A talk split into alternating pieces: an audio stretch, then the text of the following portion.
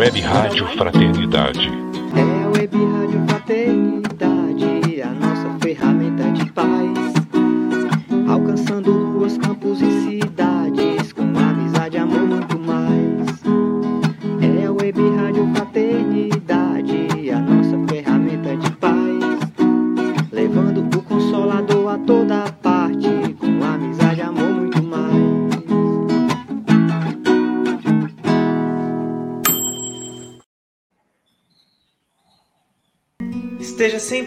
contato com o bem. No site e no aplicativo da Web Rádio Fraternidade, você encontra orações diárias, palestras e estudos que te sintonizarão com os ensinos do Cristo. Para acessá-los, basta entrar no site www.radiofraternidade.com.br ou baixar o aplicativo da Rádio Fraternidade. Neles, você pode ouvir a rádio em tempo real ou acessar o nosso acervo, Web Rádio Fraternidade, a emissora do bem na internet.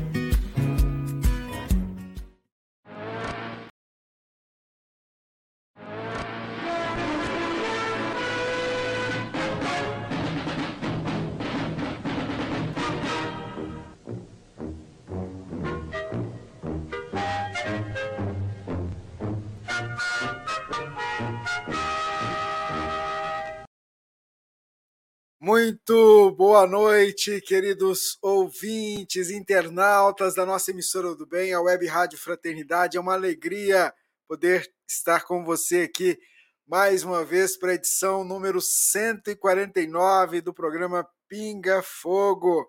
Eu já abro o programa de hoje convidando o Jorge Elahá e a Sâmia para estarem conosco. Muito boa noite para vocês, amigos. Boa noite, boa noite, Rubens, boa noite, Elahá, e boa noite a todos os irmãos que mais uma vez estão aqui conosco nessa família da Web Rádio Fraternidade. É, hoje Divina se escondeu porque é o aniversário dela. Feliz aniversário, Divina! É o mês que vem. É 13, ah, é, 13 de... é verdade, é 13 de abril, nós estamos 13 de maio, 13 de março. Estou contando no ar. Divina, me perdoa. É mesmo, rapaz, é 13 de abril, errei, ó. Verdade, até achei estranho que desse em cima, porque foi num 13 de abril que a gente começou e não tem sete anos para bater no mesmo dia. Então, Boa noite, Divina, que não está conosco hoje aí. Boa noite para você, Rubens. Boa noite, Sâmia. Boa noite, Beth Teres, de Uberlândia. Boa noite, Jane Nixon, de Sevilha, na Espanha. Boa noite, Leda e Celso, de Araruama, que estão conosco. Sim, Leda, eu estou puro sim. Boa noite, Camila Ferraz, de Juiz de Fora. Meu querido Paulo Iter, de Conchal e a Jeane Carla de Brasília, que também está conosco. Boa noite para todos nós nesse momento de início do nosso Pinga Fogo de número 149. Como é que eu errei o mês? É tá bom, ainda bem que não passou, entendeu? Ao vivo é assim mesmo. Ô Jorge, Samuel, vamos fazer a nossa prece. Eu queria, nesse momento, agradecer a Deus a oportunidade que Ele que Ele nos concede de nos encontrarmos para poder fazer esse trabalho. Singelo trabalho feito com muito amor, com muito carinho, não tendo outro objetivo que compartilhar esse conhecimento que a doutrina espírita apresenta para nós e esse consolo que Jesus nos fornece para que a gente possa levar adiante essa caminhada. Que o trabalho de hoje, Senhor, possa ter a sua inspiração junto ao nosso amigo Elahá, a cada pergunta, a cada esclarecimento, a cada palavra amiga que ele dirigir aos nossos internautas.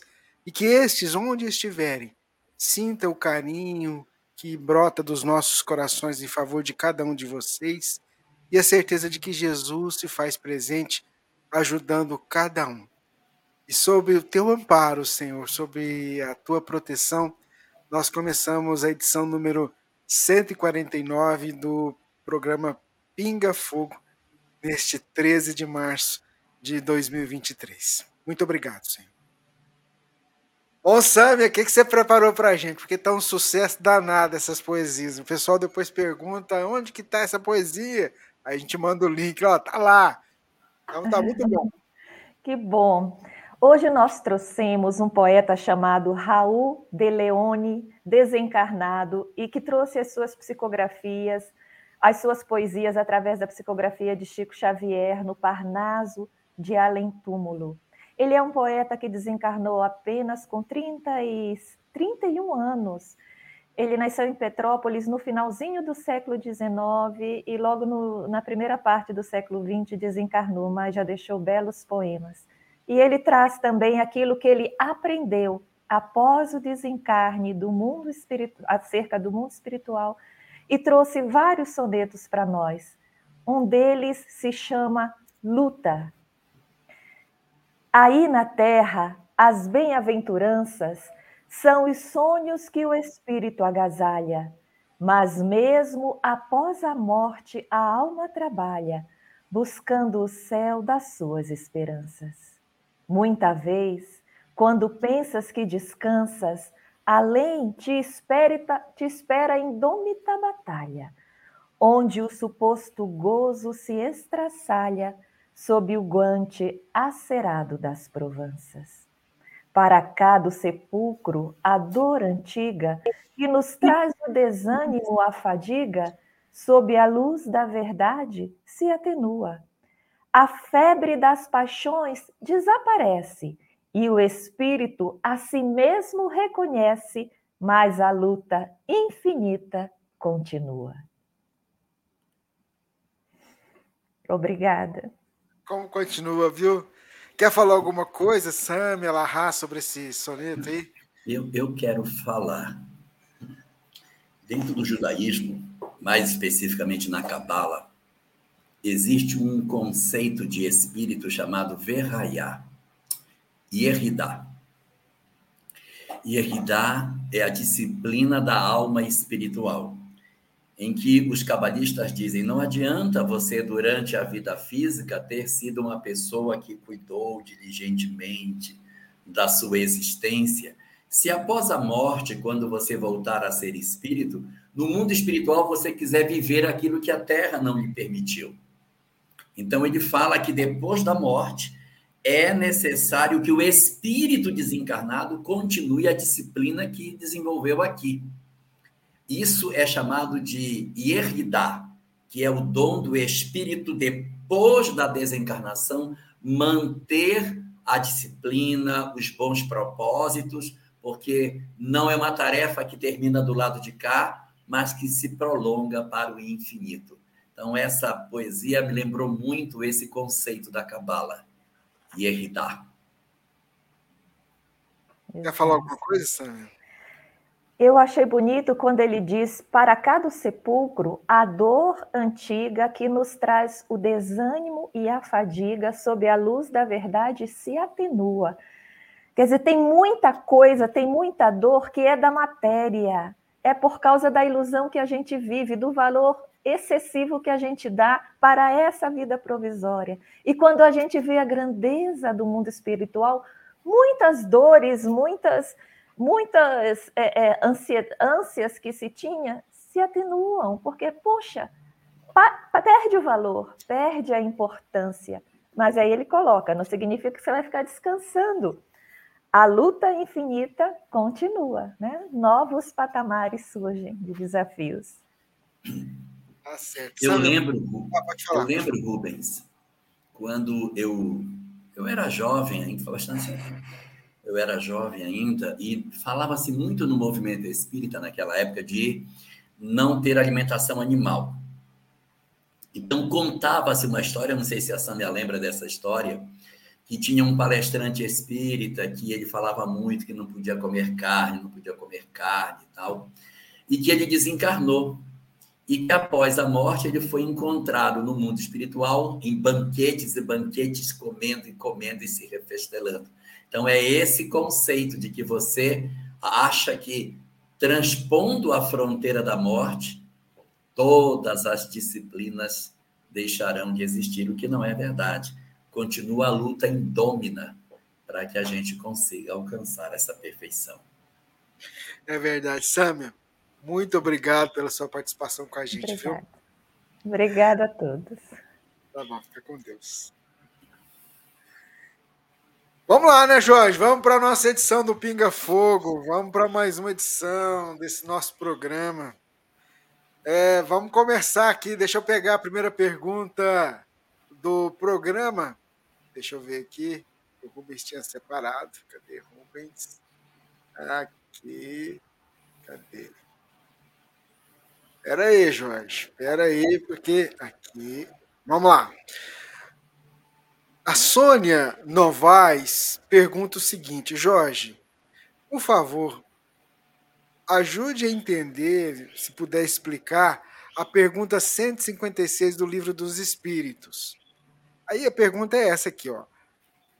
A separação definitiva da alma e do corpo pode ocorrer antes da cessação completa da vida orgânica? Foi a pergunta que foi feita para os espíritos, e aí eles responderam assim, Jorge: na agonia, a alma, algumas vezes, já deixou o corpo. Nada mais há que vida orgânica. O homem já não tem consciência de si mesmo. Entretanto, ainda lhe resta um sopro de vida orgânica. O corpo é a máquina que o coração põe em movimento. Existe enquanto o coração faz circular nas veias o sangue para o que não necessita da alma a gente pegou, a gente pegou como fonte o Kardecpedia. É, essa é uma questão realmente muito interessante, a 156, porque ela vai nos referir exatamente a esse fenômeno da desencarnação.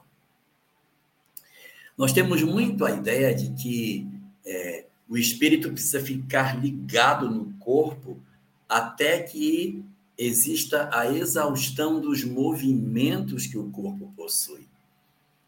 E a literatura espírita nos conta que não é muito comum, não é usual, não é a coisa mais comum para acontecer, mas existem situações em que a partida do espírito ela se dá antes das chamadas vascas da agonia. No livro Brasil, Coração do Mundo, Pátria do Evangelho, que fala sobre Tiradentes, conta que na hora que ele está no patíbulo, e que o patíbulo abre e o corpo cai no, na, no vácuo e a corda o estrangula, ele não sente as agonias da morte. Ele é retirado do corpo antes das agonias e quem assiste o debater do indivíduo naquela circunstância não enxerga mais um espírito consciente.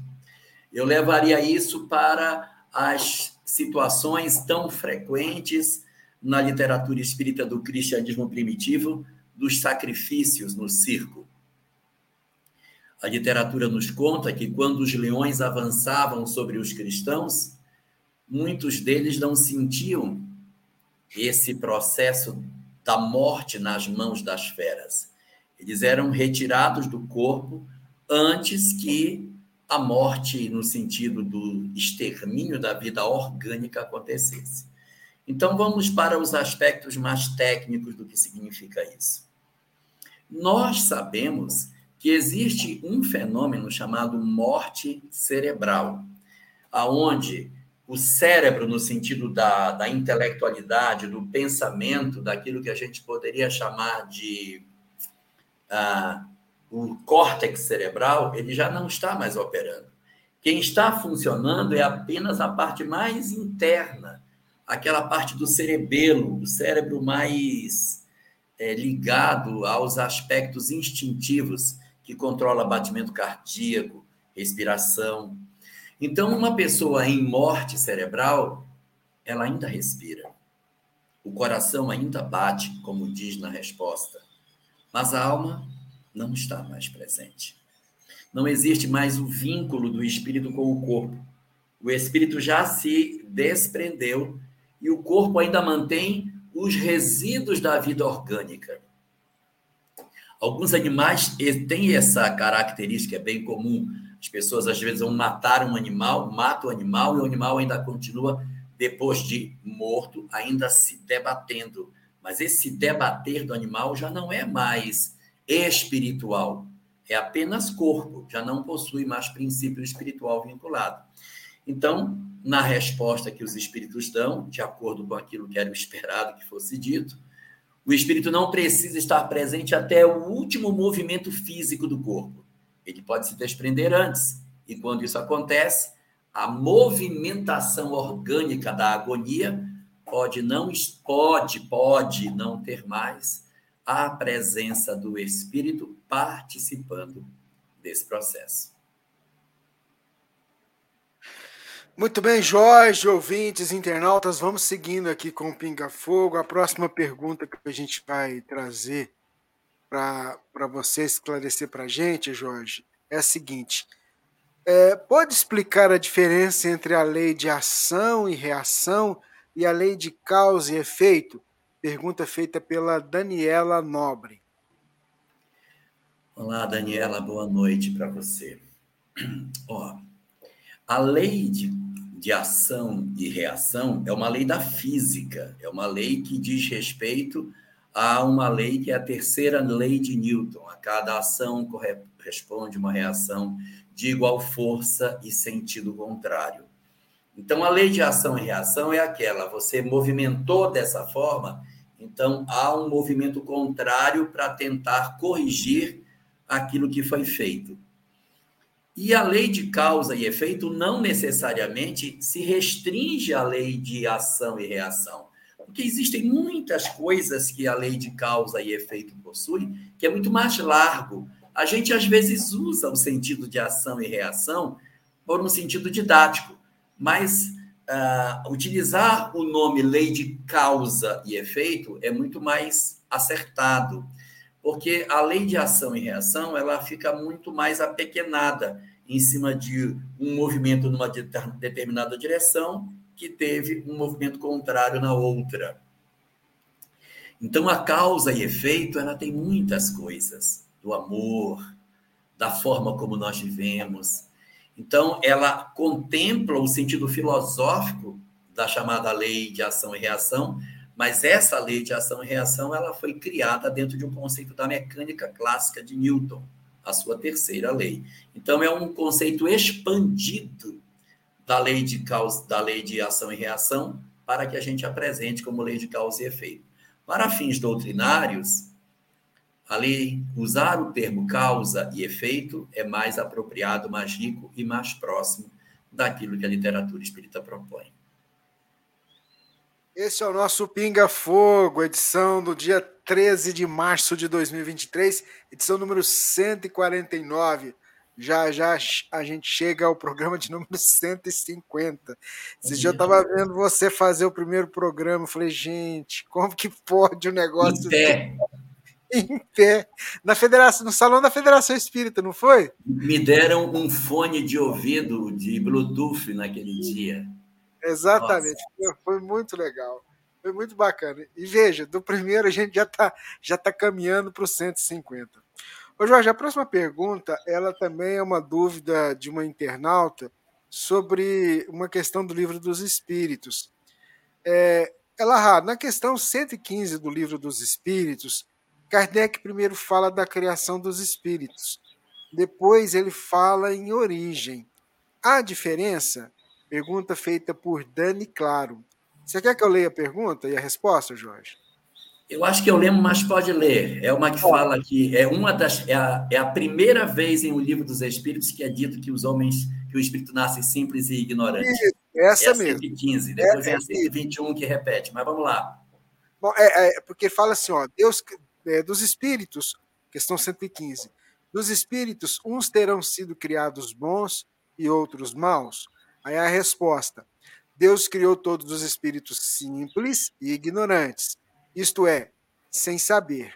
A cada um deu determinada missão, com o fim de, com o fim de esclarecê-los e de os fazer chegar progressivamente à perfeição, pelo conhecimento da verdade e para aproximá-los de si.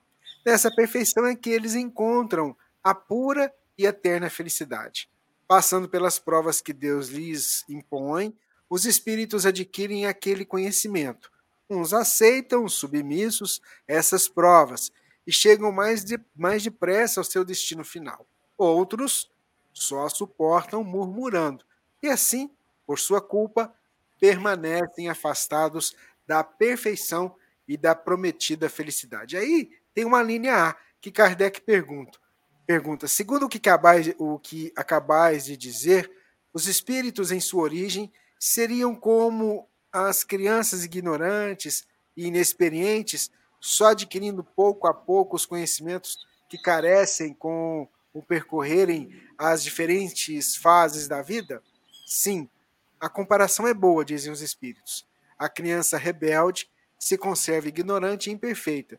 Seu aproveitamento depende da sua maior ou menor docilidade, mas a vida do homem em termo, ao passo que dos espíritos se prolonga, se prolonga ao infinito. Quer dizer, há um fim na vida dos homens, mas os espíritos se prolongam ao infinito. Dá para falar? Dá. Agora você vai ter que voltar para a pergunta, porque ela faz uma, uma discussão é. sobre. Primeiro fala da origem, de, como é que é? Olha lá. Na questão 115 do Livro dos Espíritos, Kardec primeiro fala da criação dos espíritos, depois fala da origem. Ela quer saber se há uma diferença entre a criação dos espíritos e depois nessa fala da origem dos espíritos.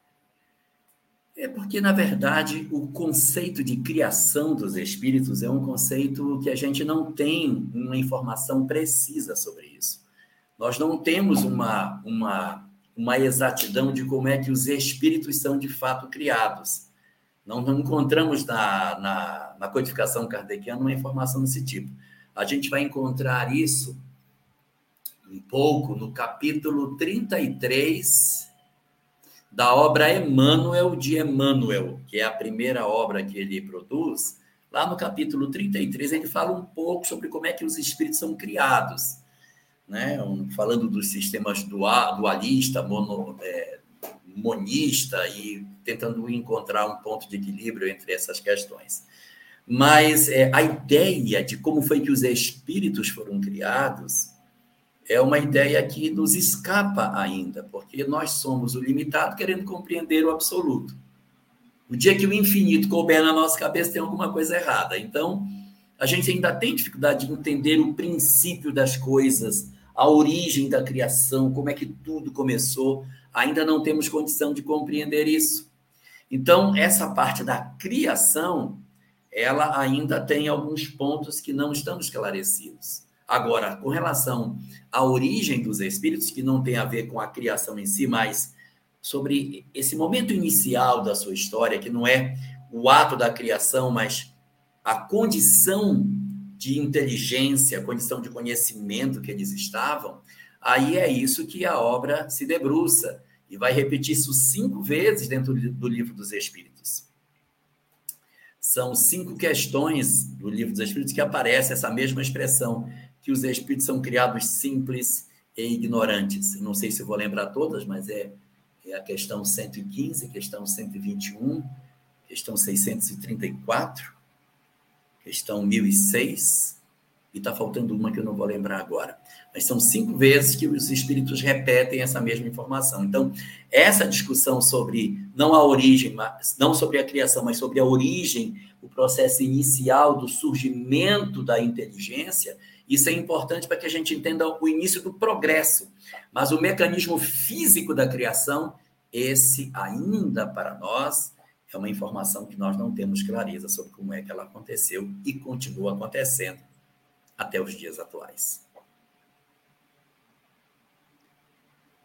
Muito bem, Jorge, Alahá, ouvintes, internautas, vamos seguindo aqui com o programa. Queria mandar um abraço pessoal que está ouvindo a gente pela emissora do bem, pela nossa web Rádio Fraternidade. Muito obrigado pela sua sintonia aqui conosco, viu?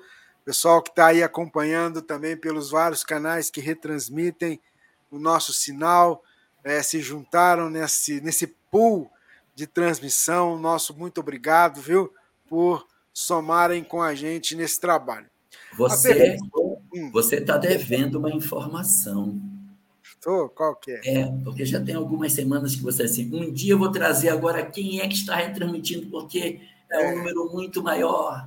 É um dia, né? Eu vou pedir para os meninos me mandarem a relação lá. Você viu que eu falei um dia, né? É um Mas dia. é, é um dia. Mas é muito legal, sabe? porque o, o, o sistema permite só oito, não é isso? Isso, o StreamYard permite só oito, mas aí a gente está usando o servidor da FEB TV, e aí o pessoal cadastra lá e a gente joga um sinal para o servidor e o servidor redistribui para aqueles que estão cadastrados lá. Então a gente tem os nossos oito pontos, mais os que estão lá no servidor da FEB, Que começa, que ajuda a gente a fazer é, esse trabalho de aumentar o alcance do, do programa, chegar a mais lugares. Mas semana que vem eu vou ver se eu consigo trazer. Mas vamos lá. Ô Jorge, a pergunta que chega para a gente é o seguinte: qual a diferença entre mediunidade e paranormalidade? Poderia indicar autores, livros a respeito deste assunto? Quem pergunta é o Henrique Assis. Olá, Henrique, boa noite para você. Sim, tem uma obra muito boa sobre isso, que por sinal eu não tenho encontrado mais é, nas livrarias espíritas. É uma obra da FEB chamada Espiritismo Básico, de Pedro Franco Barbosa. Mas a gente encontra ainda nos sebos, em alguns lugares eu vi que ainda vende, mas eu não tenho encontrado nas livrarias. É uma obra muito boa e que traz muitas informações que não são muito fáceis de encontrar em outra literatura.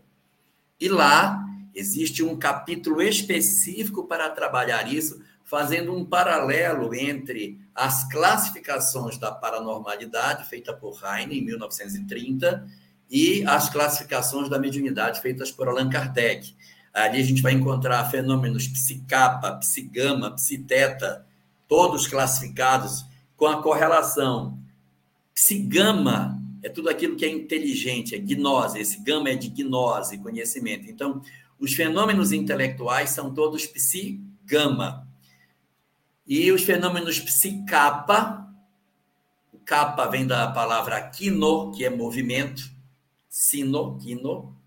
Então, os psicapa são movimentos, são fenômenos de efeitos físicos.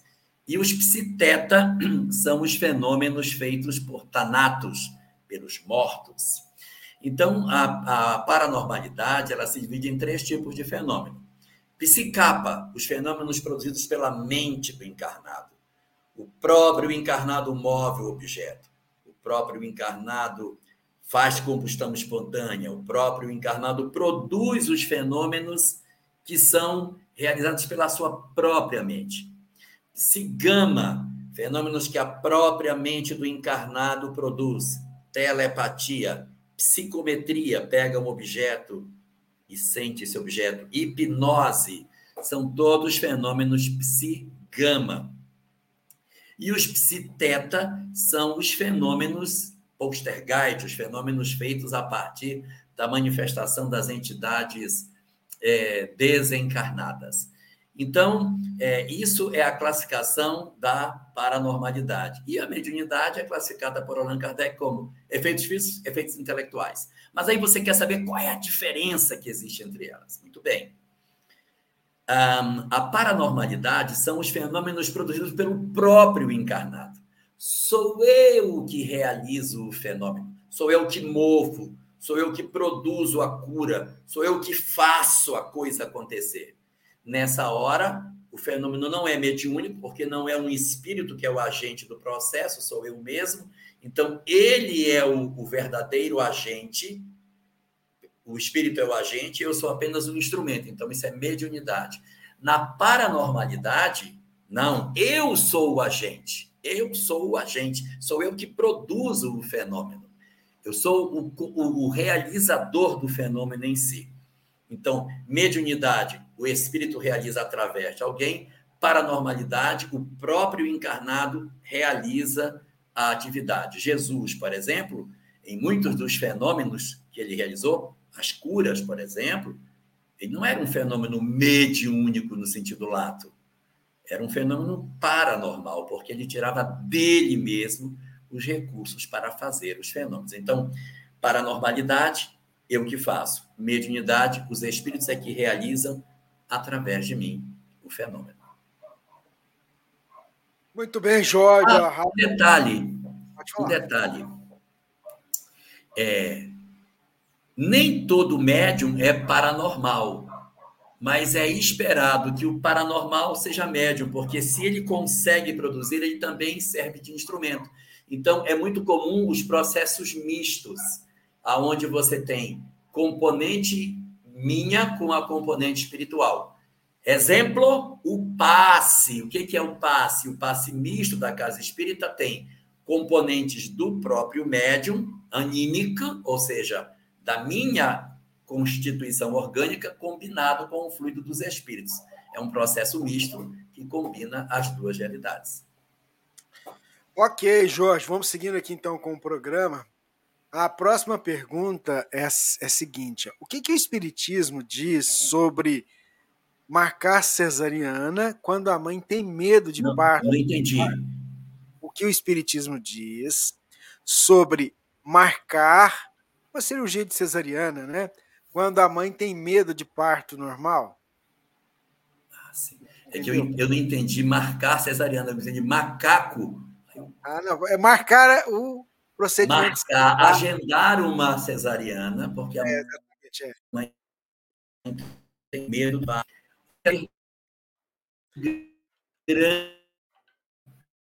Peraí, Jorge, peraí, peraí, peraí, vamos lá, vamos restabelecer a internet, calma, vamos lá. Vamos lá, agora vai. Firmou. Já? Tá bom. É, isso não tem grandes impactos espirituais. O espiritismo ele não é uma doutrina que tem vinculação com as ideias da astrologia, em que a hora que a criança nasceu, qual era o signo, qual era o astro que estava de acordo com a hora. Nós não temos em doutrina espírita literatura que nos sustente nessa direção. Não temos. E temos, ao contrário, na Gênese, um comentário que Kardec faz, observando exatamente o oposto, que se quem olhou para o céu e viu um leão tivesse visto outro animal, daria outra personalidade para os nascidos sob a influência desse signo.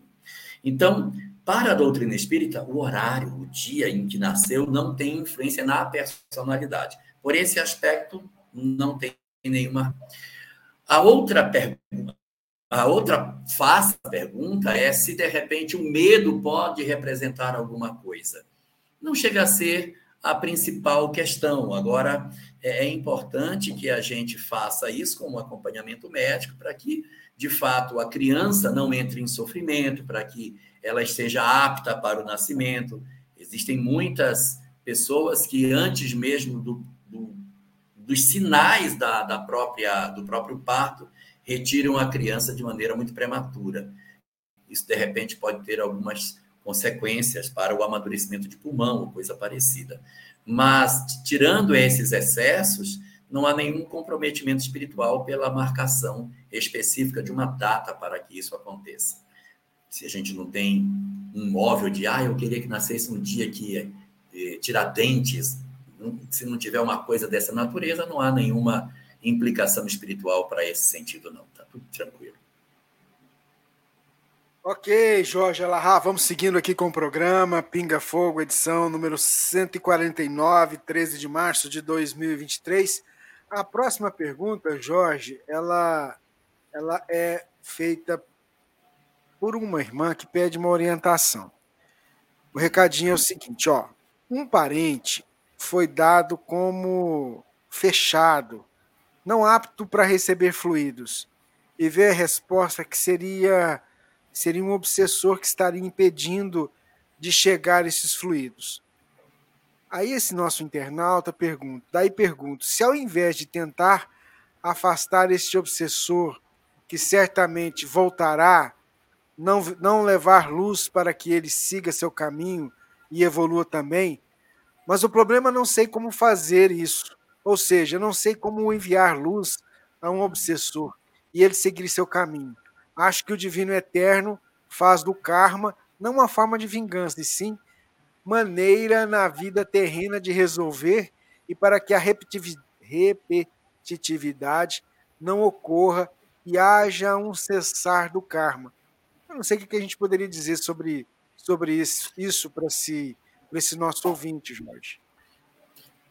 Pelo que eu entendi, é o seguinte: ele tem um parente que sofre um processo que ele acredita seja obsessivo, em que é, esse obsessor impede que o benefício chegue nessa pessoa. Isso, então, isso o que fazer? Se tirar esse obsessor aqui, como é que vai trabalhar essa pessoa? Então vamos lá. O que é que a doutrina espírita nos orienta sobre isso? Primeiro, esse termo fechado, ele não é um termo muito usual dentro do espiritismo. Existem algumas outras doutrinas que até utilizam essa expressão. Mas em doutrina espírita a gente não tem essa concepção, até porque não existe esse conceito de que alguém possa realmente bloquear integralmente o acesso do benefício a outra pessoa. O que ocorre nos fenômenos obsessivos é que determinadas entidades hipnotizam os, sua, as suas vítimas que, re, re, que registram muito fracamente o benefício que possam receber. Então, ela não fica fechada hermeticamente, como se ela estivesse dentro de uma garrafa térmica, e o cara colocou o outro aqui dentro e fechou, e ele então aqui não consegue sair. Não, na verdade, é, nós temos é, conexão com o mundo lá fora. Um obsessor pode reduzir essa nossa percepção, mas a gente não fica lacrado, ou seja, existe alguns sinais, senão a gente não conseguiria sair, ficaria um circuito fechado, e o circuito fechado, em termos espirituais, não existe, porque a lei do progresso é uma lei do universo, ela tem que acontecer. Então você pergunta o que fazer com essa entidade. Eu diria a você que temos que ter duas preocupações. A primeira realmente é com essa entidade, mas a segunda é com o seu parente. Jesus, tratando sobre essa questão no Evangelho, comenta uma vez que se ele afastar o espírito obsessor de uma pessoa e não cuidar dessa pessoa, se essa pessoa não mudar, o que, que vai acontecer? Passa um tempo, a casa fica sem ninguém, vem um outro espírito, vê a casa vazia e chama mais sete para habitar a casa com ele. Ou seja, ele vai ficar sempre exposto a novos processos obsessivos. Então, se você tem um parente que ele está envolvido por uma influência espiritual, e aí você vai e de repente retira o obsessor para que ele tenha acesso, e vai trabalhar esse obsessor, daqui a um tempo, o que, que vai acontecer? Vem um outro obsessor. Cadê o meu outro obsessor daqui? Aqui. Aí vem um outro obsessor e ocupa o espaço que o primeiro deixou. Ou então os dois vêm e ocupam junto o mesmo espaço. É importante que a gente altere a condição desse indivíduo para que ele não seja mais sujeito a isso que, que sugere a doutrina espírita? Que a gente transforme as disposições íntimas das pessoas. Mas como que você vai fazer isso? Como é que você vai dizer isso para o seu parente? Então a gente faz isso com a implantação do evangelho no lar. Você pode pegar na internet, procura no YouTube como implantar o evangelho no lar. E aí você vai ver as orientações, colocar a harpa na mesa, fazer uma leitura inicial, depois uma leitura de uma página edificante, reflete sobre ela, faz uma prece no início, uma prece no final. E permite com que a família tenha uma renovação das energias espirituais no ambiente. Isso é muito importante para que se transformem as nossas disposições mais profundas então, é, cuidar do obsessor, a gente cuida junto com o cuidar do nosso parente, com o culto do evangelho. E nunca se refere às entidades que possam estar em processo de perturbação de maneira negativa, querendo isolar, querendo afastar, querendo prender, escravizar, aprisionar. A gente ora pedindo para que Deus abençoe porque o amor é o antídoto contra os grilhões dos processos de perturbação. Estabelecer ah, determinados pensamentos de oposição, de confrontação, não é boa política no mundo espiritual. A gente vence com a maior força que o universo possui, que é o amor. Então a gente prepara em casa o culto do evangelho e cuida do nosso parente e das entidades espirituais que possam estar vinculadas a ele. E até pegando um gancho nisso, Jorge, vale salientar que é um trabalho que exige muita paciência, é um trabalho né, que não é assim, é, no instalar de dedos, né? Às vezes são vínculos de muito tempo, né, Jorge? É, e assim, né, Rubens, é, às vezes é, a gente tem que considerar que é mudança de comportamento. E mudança de comportamento não se opera da noite para o dia. Para que uma pessoa mude, ela tem hábitos de ir para a noite, para ir para festa, gostar de farra. Essa pessoa mudar isso para desconectar com essas entidades, ela tem que mudar o gosto, tem que mudar o tipo de amigo, o tipo de música que ouve. Às vezes as roupas terão que ser mudadas. Então tem muitas coisas que precisarão ser transformadas no indivíduo para que ele possa realmente desconectar das entidades que o perturbam. Muito bem, Jorge. Vamos seguindo aqui. A próxima pergunta é a nossa internauta colocou assim, ó. É, Boa noite. Me explica a fala de Jesus quando ele falou: Quem vier depois de mim. Eu não lembro do versículo e mensagem, mas eu queria muito entender é, essa explicação. Eu imagino que talvez seja essa, Jorge, que eu fui pesquisar, né? Se alguém quiser acompanhar-me, ou se alguém quiser vir após mim, negue-se a si mesmo, tome de, diariamente a sua cruz e siga-me. Eu acho que é isso. Imagino que seja isso. É, eu acredito falar? que sim também. Quando uhum. você comentou, a que veio na minha cabeça é essa, que é uma passagem que está logo depois do mancebo rico. Uhum. E a Cristiane, ele... Cristiane que perguntou, tá? Opa. Então, Cristiane, é, presumivelmente você está se referindo aos versículos finais da passagem do mancebo rico, que está no Evangelho de Mateus, de Lucas e de Marcos. Em cada um, uma narração diferente. Um é um jovem, no outro é um rico, no outro é simplesmente um homem. Mas é, a gente usa mais a de Mateus, que é o de um mancebo rico, o jovem rico. Aí no final ele diz: Aquele que quiser vir após mim, Negue-se a si mesmo. Tome sua cruz e me siga. Então, quem quiser vir após ele, ou seja, quem quiser seguir Jesus, quem quiser tomar um caminho que ele propõe, tem que trabalhar alguns princípios. O primeiro deles é negar a si mesmo. O que, que é negar a si mesmo? Isso é uma coisa muito legal. Porque negar a si mesmo é uma coisa chamada abnegação. Abnegação, abnegar. Então, é negar a si mesmo. O que é negar a si mesmo? Desinteresse pessoal. Então, se eu quiser vir após Jesus, eu tenho que perder os interesses pessoais, assim. Aí vou fazer isso porque eu vou ganhar dinheiro, aí vou fazer isso porque eu vou ganhar. Então, eu vou fazer as coisas porque isso vai me dar prestígio, porque isso vai me dar visibilidade, porque isso vai me dar. Então, se eu quero fazer alguma coisa no sentido daquilo que Jesus propunha, eu tenho que me despir de todos os interesses pessoais. E aí tem uma coisa bem curiosa, que eu acho muito bacana no livro dos Espíritos. É que nas leis morais é dito que a humanidade tem duas chagas: o orgulho e o egoísmo, são duas chagas. Mas quando chega no último capítulo da lei moral, que é a chamada da perfeição moral, ele não fala mais de orgulho e egoísmo. Ele só fala de uma coisa. Ele junta as duas numa coisa só. Em vez de ter dois, ele transforma em um. Em vez de orgulho e egoísmo, ele só fala de desinteresse pessoal. Desinteresse pessoal é negar-se a si mesmo, é abandonar o interesse pessoal. E, e aonde fica o orgulho e o egoísmo nessa história? O orgulho e o egoísmo, quando eles se encontram, é o interesse pessoal, porque o egoísmo é porque eu tenho interesse pessoal. E o orgulho é porque eu tenho interesse pessoal de que as coisas aconteçam. Um por uma motivação de ter e a outra pela motivação de ser. Um quer ser o outro quer ter egoísmo e orgulho, mas tudo interesse pessoal. Como é o antídoto disso?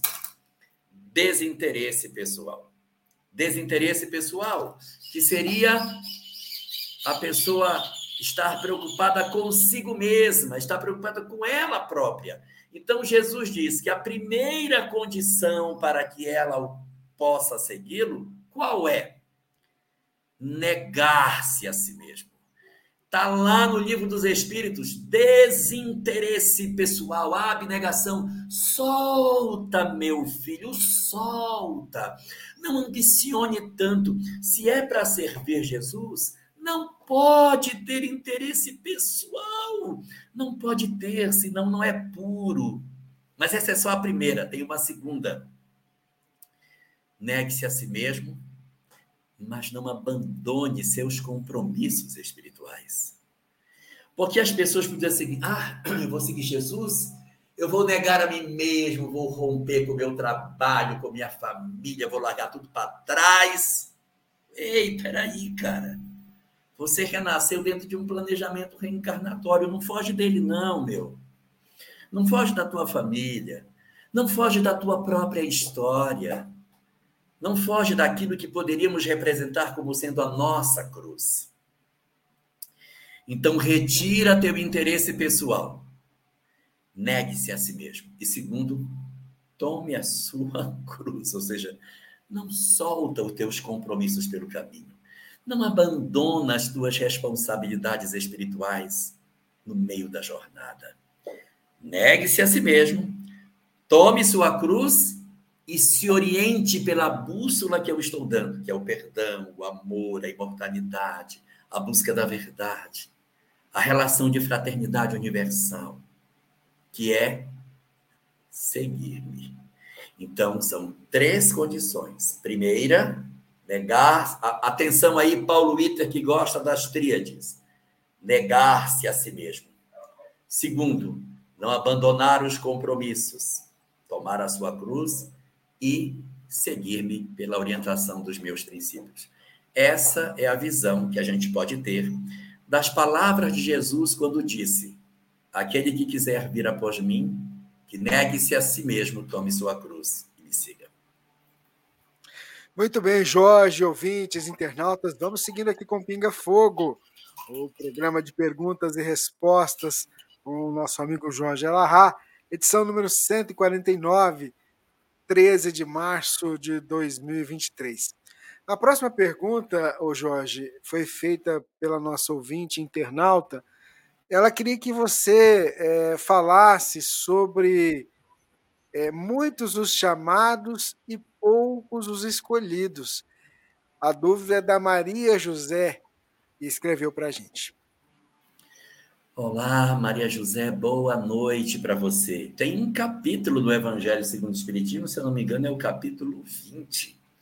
Muitos são os chamados e poucos são os escolhidos. Para representar que as convocações do homem para o caminho do bem é muito abundante. Quem de nós ainda não recebeu um chamado para fazer o bem? Quem de nós ainda não ouviu da vida uma convocação para que nós nos comprometamos com o bem do semelhante, com o bem do planeta, com a fraternidade universal, com a busca da paz, com a harmonia da vida? Eu acredito que nenhum de nós deixou de ouvir ao longo da sua vida pelo menos um convite do tipo: não faz isso. Perdoa Fulano. Não cria confusão. Não desobedece seu pai. Ou algumas coisas mais específicas, né? Estamos pensando em fazer um trabalho que vai ajudar uma coletividade. Você não gostaria de fazer parte conosco? Estamos querendo juntar pessoas para fazer uma atividade em prol dos animais. Você não gostaria de integrar o nosso grupo? Quem de nós ainda não recebeu um convite particular ou geral para que faça o bem? Então, muitos são chamados. Nós estamos sendo convocados pela vida o tempo todo. E nós não podemos ter a ideia de que a convocação só é no sentido religioso, só é no sentido espírita. Não! A gente é convocado na escola, quando a gente trabalha, alguém diz: que tal fazer um trabalho no final de semana com as mães dos alunos? para alfabetizá-las? Que tal fazer alguma coisa em que alguém tenha uma ideia do sentido de fraternidade em, nos espaços que não são religiosos? Então, esses são os chamados. Mas quantas vezes a gente respondeu sim a esse chamado? Quantas vezes nós dissemos, eu aceito essa proposta e eu quero fazer parte dessa atividade? Então, chamados são muitos, mas escolhidos para realizar o trabalho são poucos, porque muitos não se predispõem a fazer e acabam ficando de fora das grandes oportunidades que a vida tem. A vida chama, mas a gente não se predispõe, então elas acabam não sendo escolhidas para fazer o trabalho, porque elas próprias se retiram da praça de serviço aonde elas poderiam ficar. Muito bem, Jorge Alahá, ouvintes, internautas, amigos que acompanham o Pinga Fogo, vamos seguindo aqui com o programa de perguntas e respostas. Ô, ô Jorge, é, Deus de Israel não é Deus Deus Criador? A Márcia Barros pergunta. Não, assim, é, o Deus de Israel é um Deus único. Então, se ele é um Deus único, ele tem que ser um Deus criador. O, o que acontece, Márcia, é que no chamado politeísmo, aonde você tem vários deuses, e aí eu posso aqui evocar os deuses do Olimpo, os deuses egípcios, os deuses romanos, os vários deuses que as diversas religiões têm. Se você pegar a, o panteão aonde estão esses vários deuses, eles são vários deuses. Vários. Mas se você for olhar, tem só um que é o Deus criador. Os outros são deuses guardadores. Pode olhar. No Monte Olimpo, eu tenho vários deuses lá, mas eles a gente chama de deuses, mas eles não são deuses. Eles são, na verdade, protetores. Então, a deusa da caça, tem a deusa da agricultura. São protetores, não são criadores. Deus criador é só um. Um é que cria, os outros protegem. Assim também no Egito, um é o Deus criador, os outros são protetores. Em Israel não existem outros deuses. Só tem um. Então, se ele é só um, ele tem que ser o Deus criador. O que talvez você esteja perguntando seria o seguinte: talvez seja a sua pergunta, aí eu vou aproveitar para responder. Talvez a sua pergunta seja: a voz que falava com Moisés era Deus mesmo? Ou era outra coisa que falava com ele? Ou seja, o Deus de Israel, aquele que se manifestava com Moisés, que falava com ele face a face, era o Deus imaterial que a gente entende ou era outra coisa? Talvez seja essa a pergunta que você está fazendo. Se o Deus que se comunicava com Moisés é o Deus que a doutrina espírita diz que é o Deus imaterial. Resposta para essa pergunta de agora: não, não é o Deus de Israel não pode ser o Deus criador, não pode ser o Deus imaterial, porque era uma entidade, era um espírito, era, um, era alguém que se comunicava com Moisés. Tá? Então era quem? Um espírito bastante evoluído, bastante evoluído, que comandava aquela, aquele grupo de pessoas que estavam ali sob o comando dele. Então, assim como nós temos Ismael que, segundo a literatura espírita, é o protetor espiritual do Brasil, esse grupo do deserto deveria ter alguém que seria o seu protetor espiritual. Daí, esse espírito que se comunicava com Moisés, que não era o próprio Criador, mas uma entidade bastante evoluída que se comunicava com ele pelos canais da mediunidade. Aí sim, aí traduzindo a sua pergunta se o Deus de Israel era o Deus Criador, eu diria a voz que falava com Moisés é o verdadeiro Deus? E a resposta, segundo a doutrina espírita, é não. Era um espírito que, em nome do Criador, se comunicava com Moisés pelos canais da mediunidade. Vamos seguindo com Pinga Fogo, edição número 149. Jorge, a próxima pergunta, ela vem de uma internauta. E a dúvida dela é a seguinte: é possível é possível é, que uma, é, uma obsessão na família, ter uma obsessão em toda a família, mesmo morando em um lar diferente? Porque meu marido está convivendo com um sobrinho muito, muito obsediado. Ele está ficando do mesmo jeito, e todos nós também. O que dá para a gente falar para esse nosso internauta sobre essa questão da obsessão? É, você perguntou uma coisa e citou um caso diferente. Porque você falou assim: é possível que uma entidade perturbe pessoas que estão até fora da família?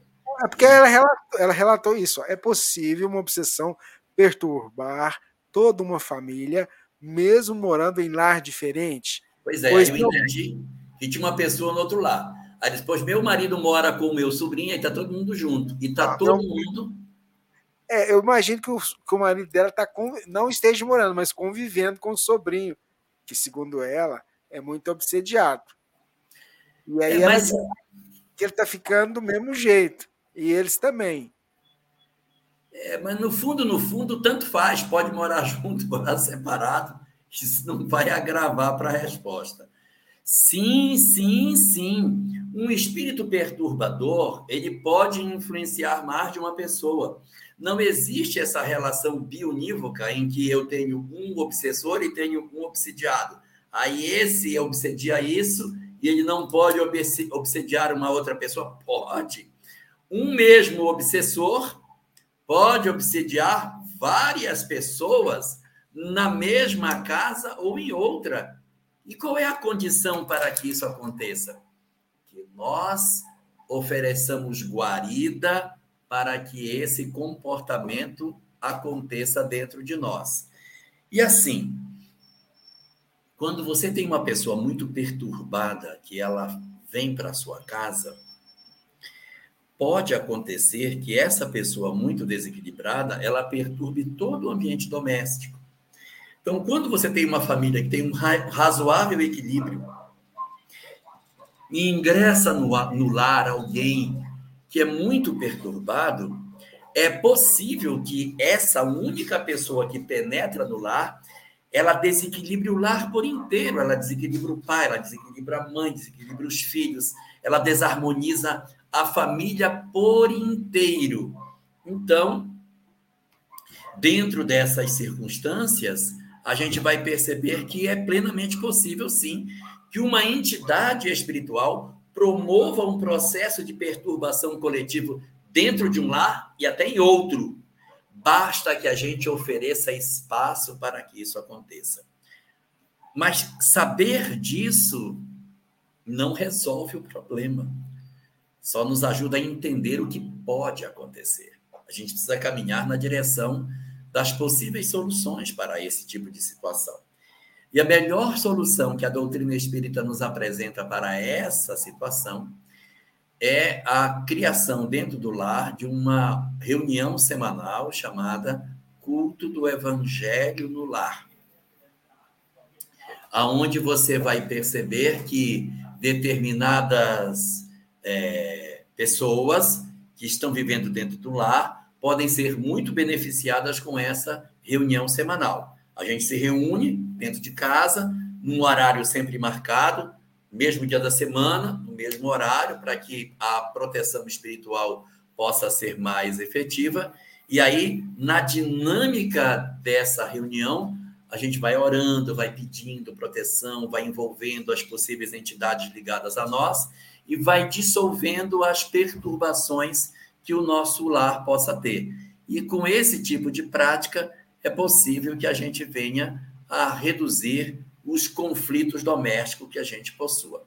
Então, respondendo à sua pergunta, o sobrinho pode ter entidades obsessivas que perturbem a família inteira e o evangelho no lar é o grande instrumento que poderá servir como antídoto para esse processo que não só pode perturbar uma família inteira, mas pode atingir pessoas que estão distantes, porque o espírito navega para as mentes que lhe dão guarida, podendo perturbar mais de um lugar. Eu lembrei do orar e vigiar.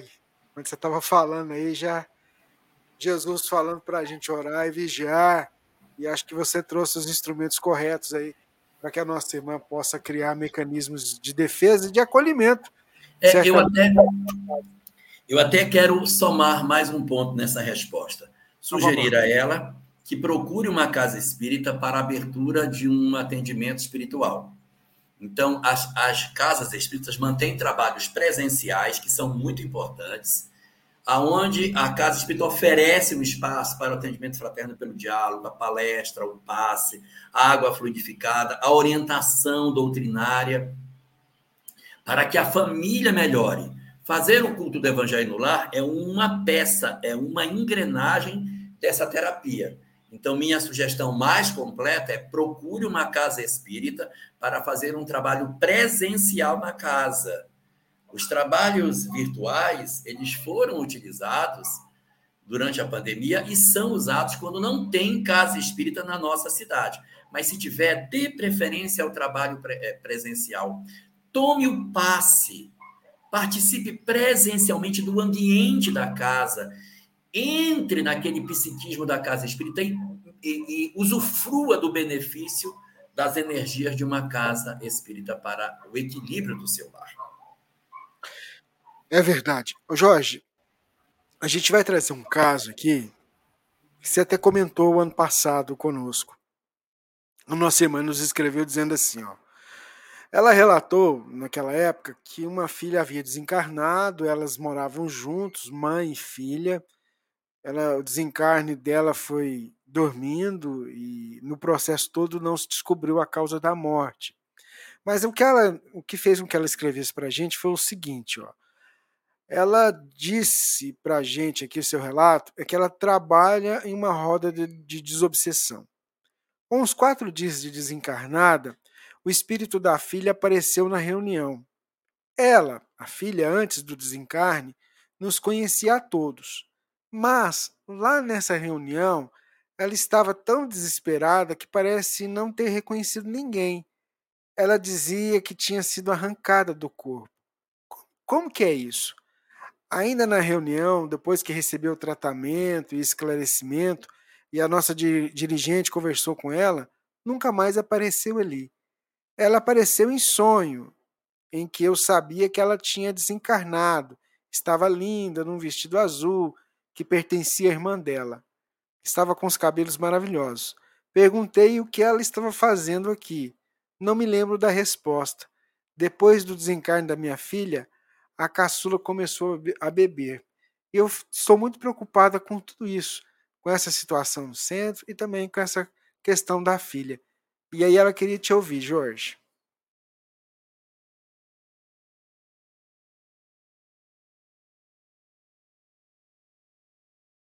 Seu microfone está desligado, Jorge.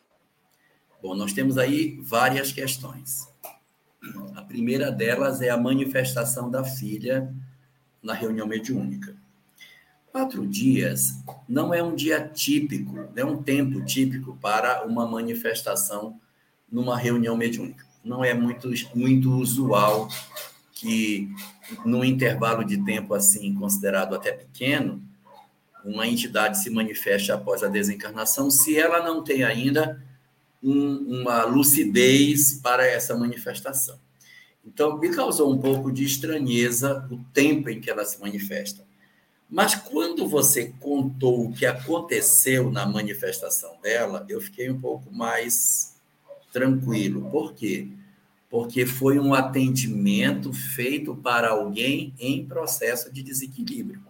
Se você dissesse que sua filha apareceu na reunião, reconheceu todo mundo, estava tranquila, ela teria que ser um espírito muito evoluído para fazer isso. É impossível? Não, não é, mas não é muito usual. Como ela comparece quatro dias depois, desorientada, perdida, sem reconhecer ninguém, alucinada, é bem razoável, sabe? É bem razoável, porque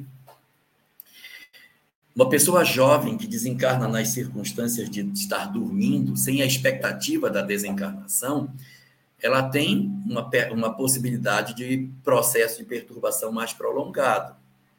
Kardec até analisa isso no primeiro capítulo da segunda parte do Céu e o Inferno, falando de jovens que desencarnam de maneira muito brusca, eles têm um período de perturbação que tende a ser maior em função de serem jovens, não estarem ainda pensando na sua desencarnação e por elas serem muito rápidas.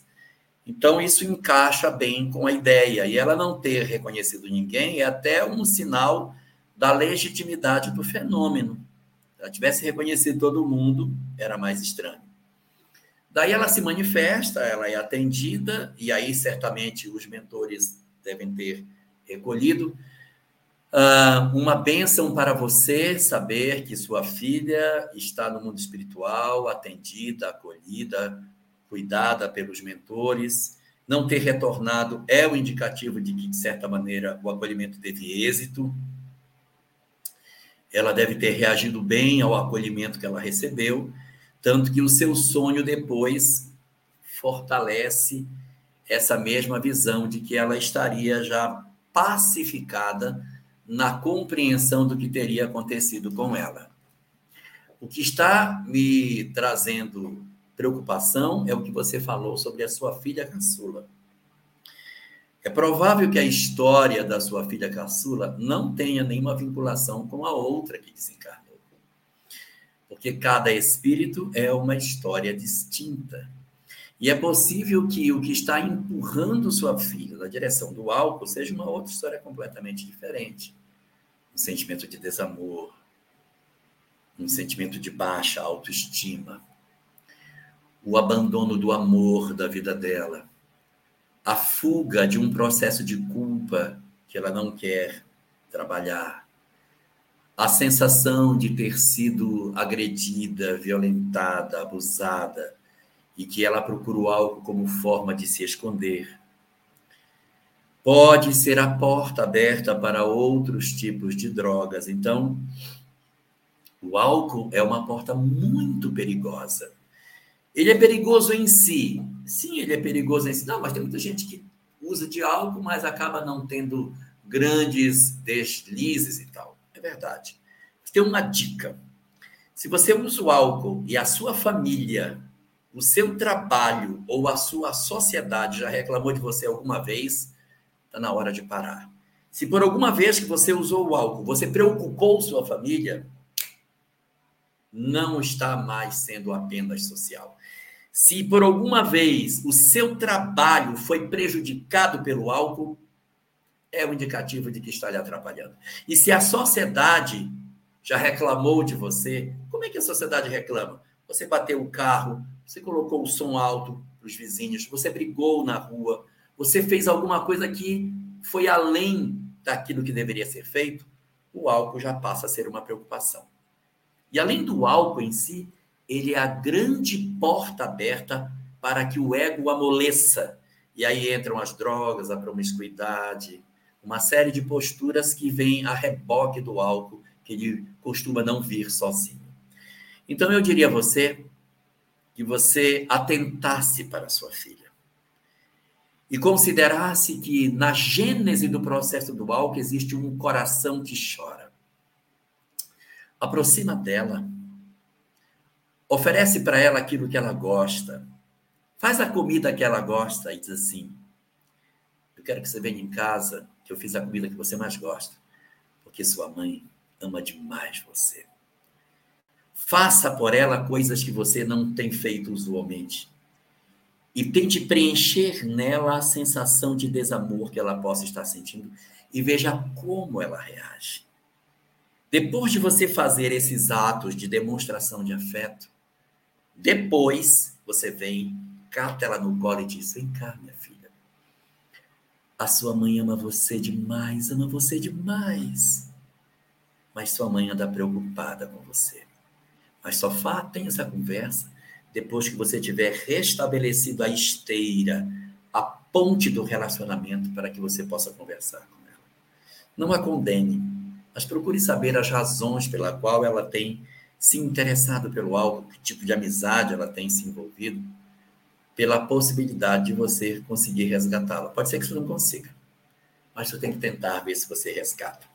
E quanto à sua filha que desencarnou, a manifestação dela naquele intervalo de tempo curto, naquele estado, é até satisfatoriamente plausível, e se ela aparece depois numa condição melhor, fecha com a ideia de que o atendimento foi bem sucedido.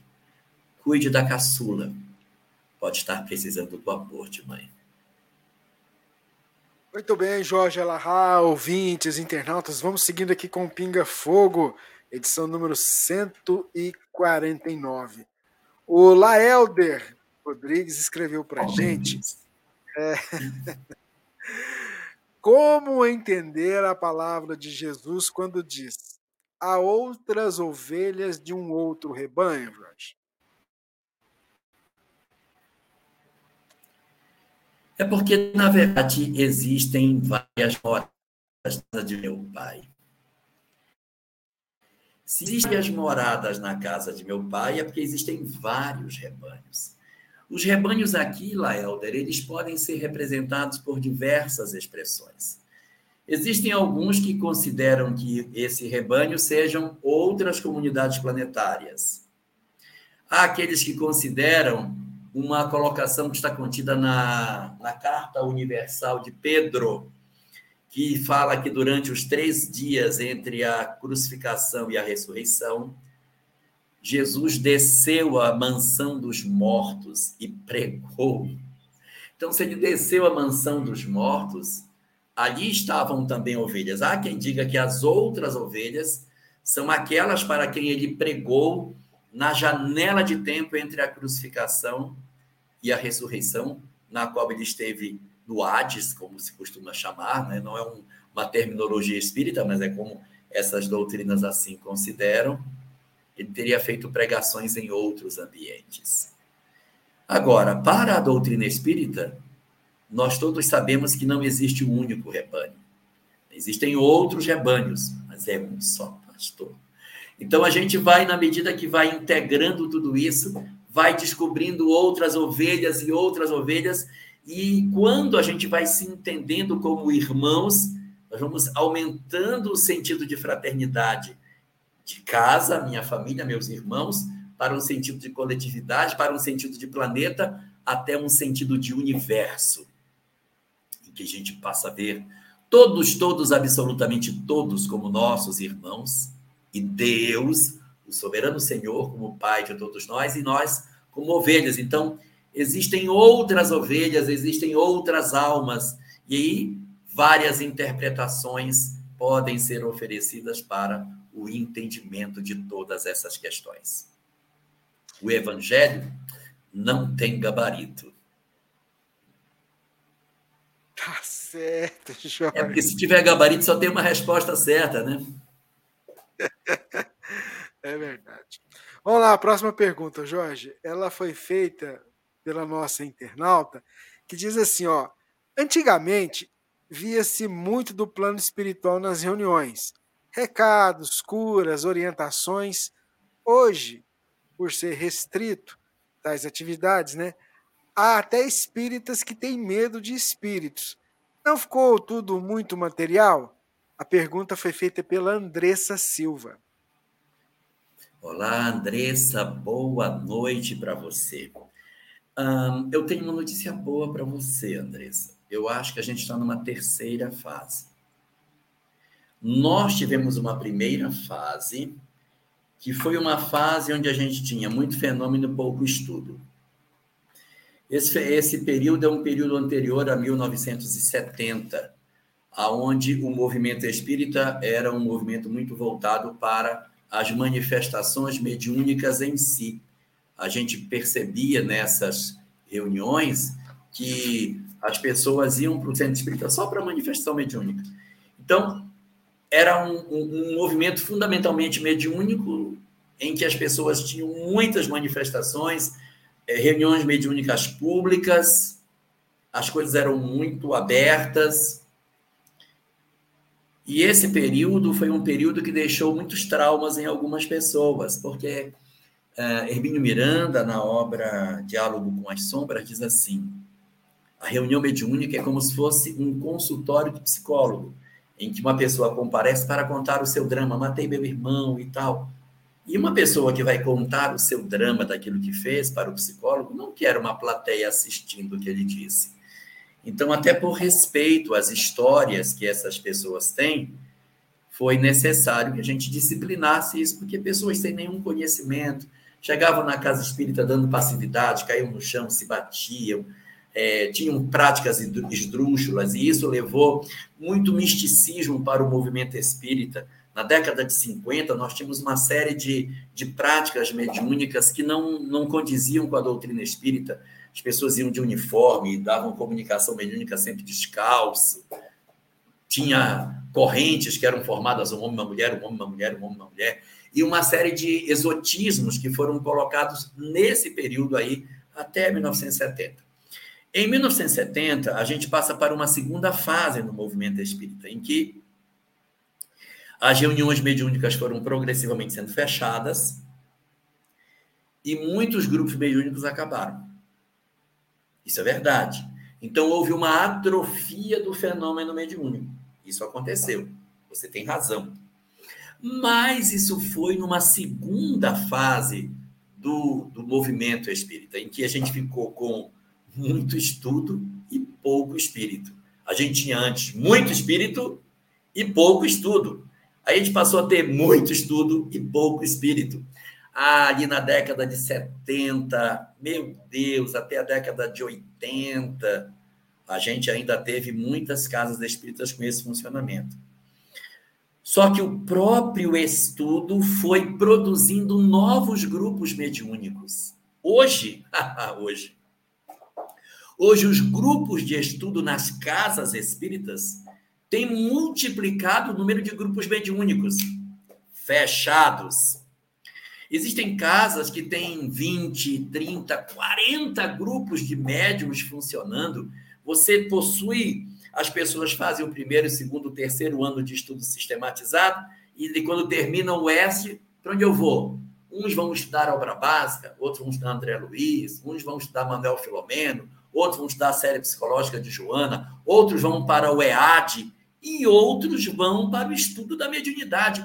Meu Deus, o quanto tem proliferado de grupos de, de médios é, no Brasil em função da prática do estudo sistematizado, tal como Kardec apontava no projeto de 1868, em que ele dizia: é necessário criar um grupo de estudo sistemático do conhecimento espírita, que seria uma excelente escola de médiums.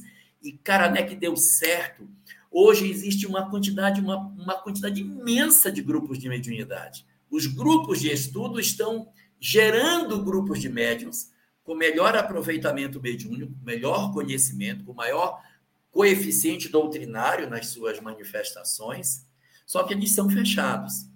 Como que eu faço para participar disso? Grupo de estudo. Ingressar no grupo de estudo, mas eu já conheço. Exercite a humildade. Começar do comecinho, participar do EST, tranquilo e calmo, sereno, participando, faz o primeiro, o segundo, o terceiro módulo, e depois a gente ingressa num grupo mediúnico da casa na disciplina que as instituições espíritas possuem. E a gente vai ver a profusão de fenômenos que a gente tem. Não só de fenômenos, mas de médiums. A quantidade de coisas que eu tenho visto que os médiums têm produzido nesses últimos tempos é muito grande. Muita literatura tem sido produzida, algumas de qualidade inferior, outras de boa qualidade até, mas tem muito texto tendo surgido de fundo mediúnico nos últimos tempos. E isso é muito bom, porque nós já não temos mais a figura de Chico Xavier, de, de Valdo Franco, Raul Teixeira, concentrada em poucas pessoas. Hoje existe uma largueza de oradores, uma largueza de médiums uma quantidade muito grande de casas, de grupo de estudos, e isso é lindo, porque nós estamos agora na terceira fase do movimento espírita, que é muito estudo e muito espírito, só que agora nas reuniões fechadas, que exigem disciplina e conhecimento. Muito bem, Jorge. Até pegando um gancho nessa sua fala de disciplina, tem uma pergunta que chegou para a gente aqui que é a seguinte, é, do nosso internauta. Ele queria tirar uma dúvida sobre o trabalho de desobsessão.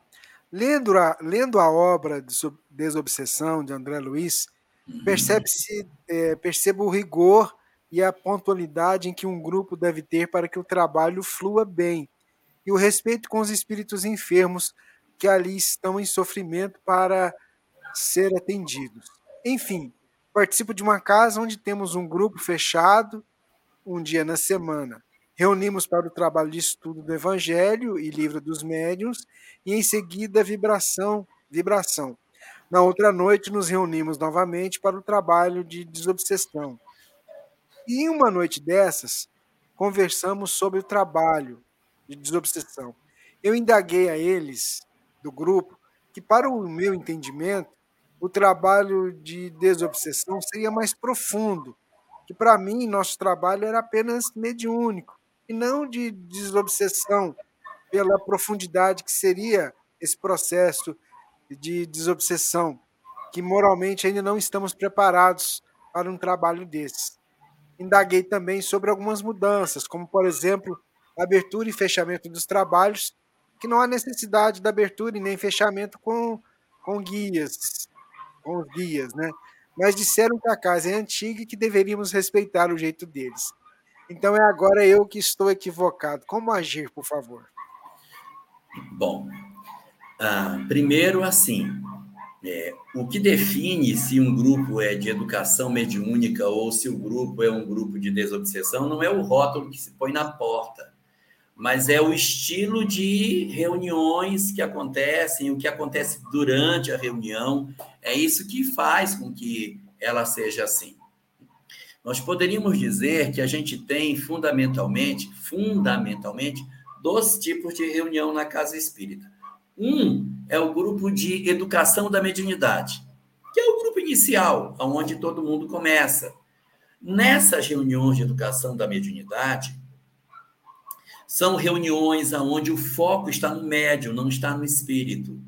Então, elas são até maiores, tem um número maior de médiums que se manifestam ali tem muita disciplina para o médico. Não, não deixa ele falar. Segura um pouco. Fulano, segura um pouco, não deixa ele falar. Deixa eu conversar com ele primeiro, não fala agora. Então, você vai formar o médico. Por isso que é a educação da mediunidade. Os casos que acontecem nos grupos de educação da mediunidade são casos mais simples, de espíritos que não sabem que desencarnaram, estão presos no hospital, estão presos no corpo, estão presos na casa, presos na crosta, perdidos, sem saber o que aconteceu.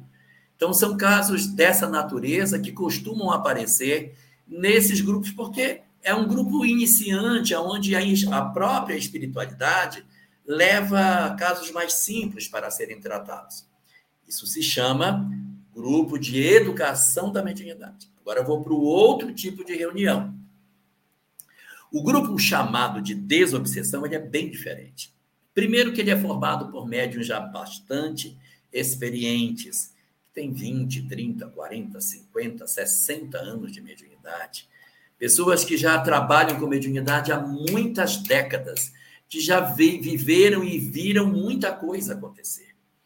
Nos grupos de desobsessão, não se trabalha sem um roteiro do sentido de atendimento para as entidades. Não, porque no grupo de educação da mediunidade, a gente atende a entidade que vem. A entidade vem, a gente atende. Ah, vamos atender. Porque ele não tem um direcionamento.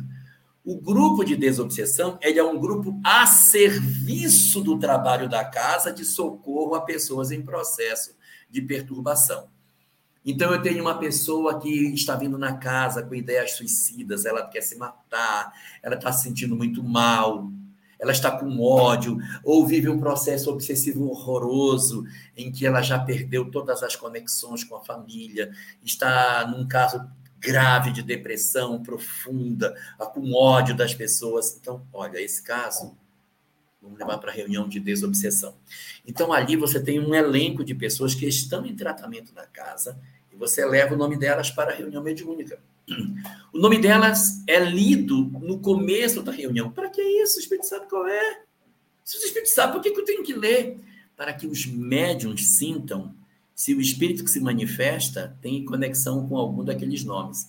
Na hora que você lê um nome que é um, ligado a um Espírito que está presente, o médium percebe. Quando, quando o nome é lido, vem um ódio, vem um sentimento. Ele disse: opa, tem uma entidade aqui que é ligada a esse cara aí.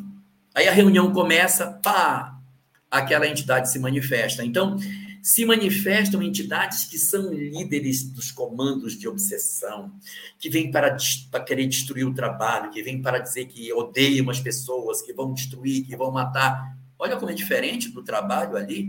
Primeiro lá eram pessoas, não sei se eu estou morto, se eu estou vivo. Aqui sim, eu sei o que vocês estão fazendo. Ele é meu e eu vou matá-lo. Isso é lá para desobsessão. Isso é entidade típica de trabalho de desobsessão.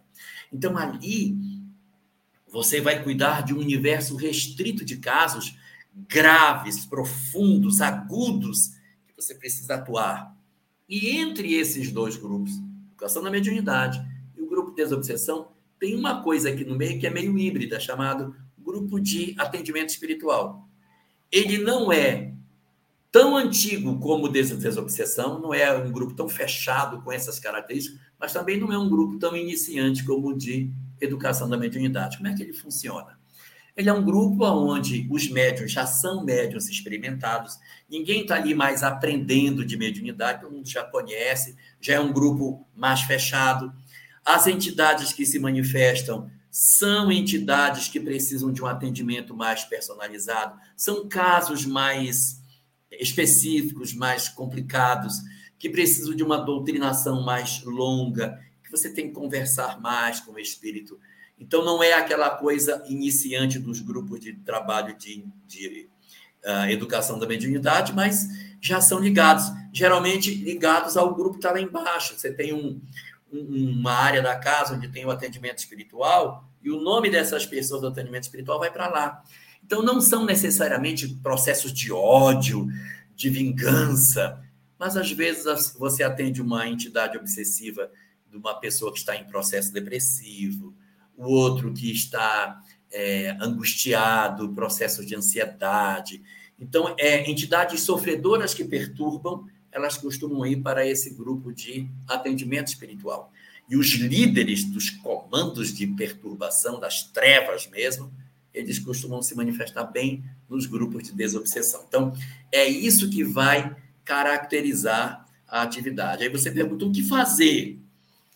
O que você pode fazer é não abandonar a casa onde você está. Não abandone a gente tem que perseverar onde a gente está, sem criar confusão, sem brigar com ninguém, sem ficar medindo força com os outros. Mas a gente participa da casa e vai estimulando os grupos de estudo, porque os grupos de estudo naturalmente vão transformando as casas espíritas sem brigas, sem violência, sem agressões. A gente vai lendo na obra, vai comentando.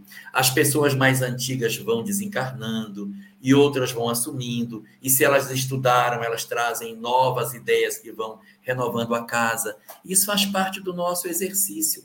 Se eu abandono a casa porque ela não me corresponde, eu vou atrapalhar o desenvolvimento dela. Aí, mas eu não aguento, eu estou desesperado. Então, participe de duas participe de uma outra, onde você se reabasteça, onde você sinta, e participe da outra, para ajudar ela a crescer. Porque ela daqui a 20 anos ela não vai ser a mesma. Você precisa estar lá para ajudar o trabalho de transformação das instituições espíritas. Isso é assim mesmo, é um trabalho de paciência, em que o grande exercício é exatamente esse. A gente não vai encontrar a casa espírita perfeita, mas a gente vai oferecer o melhor de nós para melhorar o ambiente onde a gente vive.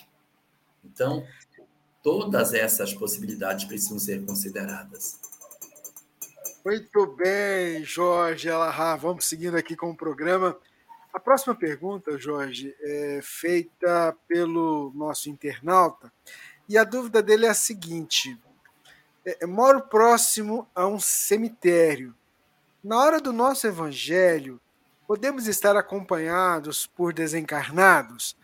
A pergunta, a pergunta foi feita pelo Pedro Ivo. Olha, se longe do cemitério a gente já está acompanhado, perto então é que vai. Sem dúvida nenhuma, a proximidade física do cemitério ela vai até favorecer com que as entidades que perambulam por ali, pelas sepulturas, por aqueles lugares, se sintam atraídas pela energia que o Evangelho no Lar produz. Você vai encontrar no livro Os Mensageiros a casa de Isidoro e Isabel. Eles são casados, Isidoro já desencarnou e Isabel continua encarnada. E ela faz um culto do evangelho lá. E uma série de entidades vão para lá participar do evangelho que a Isabel produz. Então, se é assim mesmo, meu Deus, a presença dos desencarnados no evangelho é a coisa mais esperada. Eu até posso dizer que tem mais desencarnado do que encarnado nos nossos evangelhos. E no seu, como é perto do cemitério, com muito mais razão deve ter muito mais gente. Não se preocupe com isso, que isso não seja motivo de preocupação, porque do mesmo jeito que vêm essas entidades, vêm os mentores também para cuidar de todos nós. A gente nunca fica sozinho. Bacana, Jorge. A próxima pergunta é da Fabiana. Jorge, o velório é necessário, importante para o espírito? Ele, a palavra necessário é uma palavra muito forte, né? Porque necessário significa imprescindível, que tem que acontecer obrigatoriamente. E existem algumas pessoas que, por alguma circunstância, não passaram por um velório. Elas podem ter desencarnado é, numa guerra e aí ficou lá e não teve velório. Uh, um, um, barco que bateu e a pessoa está sepultada no mar, não teve velório. Então, isso não é uma condição que a gente possa dizer que é necessário, mas ela é bastante recomendável. Ela é bastante recomendável por duas razões. A primeira razão é uma razão mais física não é satisfatório o sepultamento do espírito logo após a desencarnação. A gente vai encontrar no capítulo 13 e capítulo 14 do livro Obreiros da Vida Eterna, o Desencarnação de Dimas, em que você vai ver que durante o velório é que se desconectam os últimos vínculos materiais para que ele se liberte.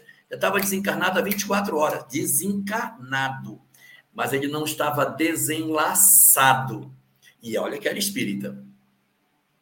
Então ele fica ainda um tempo já desencarnado, mas ainda com vínculos no corpo, e quando chega durante o velório, com a acomodação ao novo estado, o refazimento das forças, é que Jerônimo vai lá e faz a desconexão desses vínculos, libertando Dimas finalmente e integralmente do corpo físico.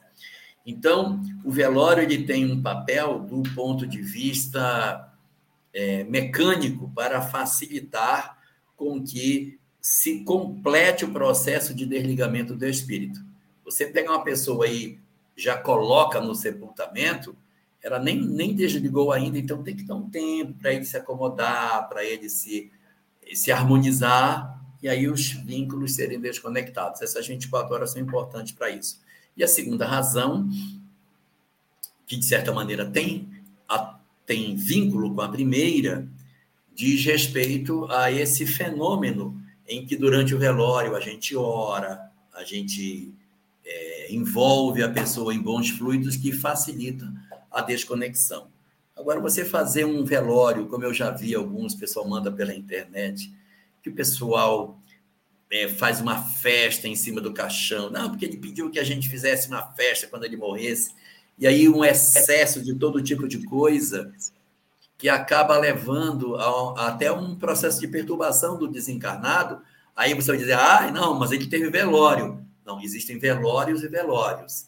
E aí eu recomendo a leitura do livro Voltei, de irmão Jacó, O Velório de Jacó, em que as pessoas estão no velório falando um monte de coisa e ele começa a se incomodar com aquilo. Aí lá no carro tem um pessoal que está orando lá no carro por ele e ele recolhe as energias daquele pessoal que estava lá. Então, o velório ele é muito benéfico pelas energias que ele oferece ao desencarnante e também pelo tempo que confere a ele de se adaptar para a nova realidade espiritual. Verdade, Jorge. Vamos seguindo aqui com o programa. A próxima pergunta, Jorge, foi feita por uma internauta e ela quer saber o seguinte: uma dúvida quanto ao perdão. Por exemplo, uma pessoa me fez grandes males, a perdoo, não tenho raiva, mas não quero mais a convivência para que não venha me fazer mais males. Sim. Não quero me expor novamente a danos tão graves. Isso não é legítimo em uma ação de amor próprio e cautela? Não tenho vontade nem interesse de conviver com tal pessoa.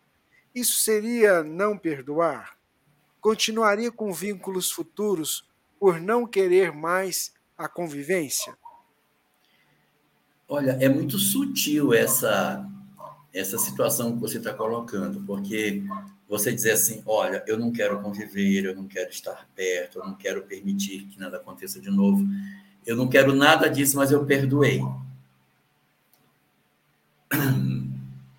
É possível que a gente realmente não queira mais conviver, não queira nada disso e tenha realmente perdoado e está se preservando.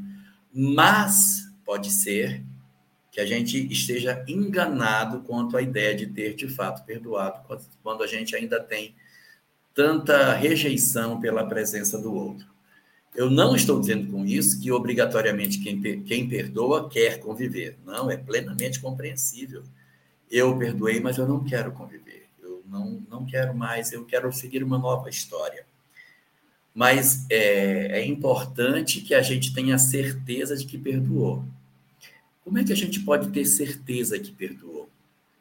Se quando a gente pensa na pessoa, a gente não tem sentimentos de aversão. O que que a gente o que que a gente percebe algum O que que a gente percebe algumas vezes nas nossas vidas? O que que a gente ao vivo é assim mesmo. Você tá vendo, gente? Ao vivo é assim mesmo. Não tem nada programado. Vai, vai. Que, que, que, é? Ah, tá. Mas eu não posso pedir para ele parar. De, é, tá, diz que daqui a 20 minutos. 10 minutos, mais ou menos, a gente acaba, 15 minutos. Vamos lá. Então tá. Então vamos lá. É, existe a possibilidade de você dizer que você não quer, mas não quer mesmo nada espiritualmente com ninguém, não quer mais guardar mágoa, mas de fato não perdoou. De fato não perdoou a pessoa. É muito sutil isso. Como é que eu posso medir? Primeiro, se quando eu lembro da pessoa e conto a história, se eu não me emociono. Essa é uma. Segundo, se quando eu vejo a pessoa, o meu coração não bate descompassadamente. Porque às vezes assim, não, não quero conviver. Mas no Natal, numa circunstância, eu vejo a pessoa. Se o meu coração fica, meu Deus, fulano se mexe dentro de mim quando eu vejo, ainda tem coisa para resolver. Se eu realmente perdoei, quando eu encontro o outro, eu fico bastante tranquilo com relação a isso e não sinto nenhum tipo de perturbação com relação a essa questão. Então, é bem mais fácil que a gente consiga fazer é, uma, uma percepção mais objetiva se a gente analisar como é que a gente reage. Agora, é importante dizer, perdoar não nos obriga a voltar a conviver com a pessoa. Eu posso dizer, não, eu não quero mais, mas eu lavei a minha alma disso, mas eu estou bem. Eu só não quero mais a proximidade, mas estou tranquilo. Quando eu vejo, não sinto mais, eu consegui superar tudo isso. Então, que essas sejam as nossas medidas para saber se a gente de fato conseguiu vencer ou não o sentimento de desamor dentro das nossas almas. Muito bem, Jorge, ouvintes, é o nosso Pinga Fogo, edição número 149, 13 de março de 2023. Vamos para a nossa prece?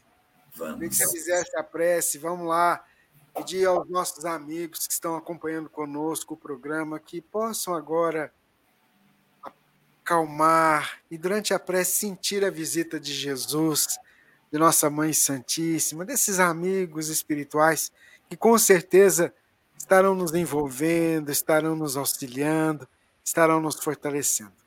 Vamos lá, Jorge, é com você. Vamos lá. Vamos orar. Senhor das nossas almas, oferece aos nossos corações cansados a possibilidade de sentirmos a graça do teu amor derramado sobre as nossas vidas.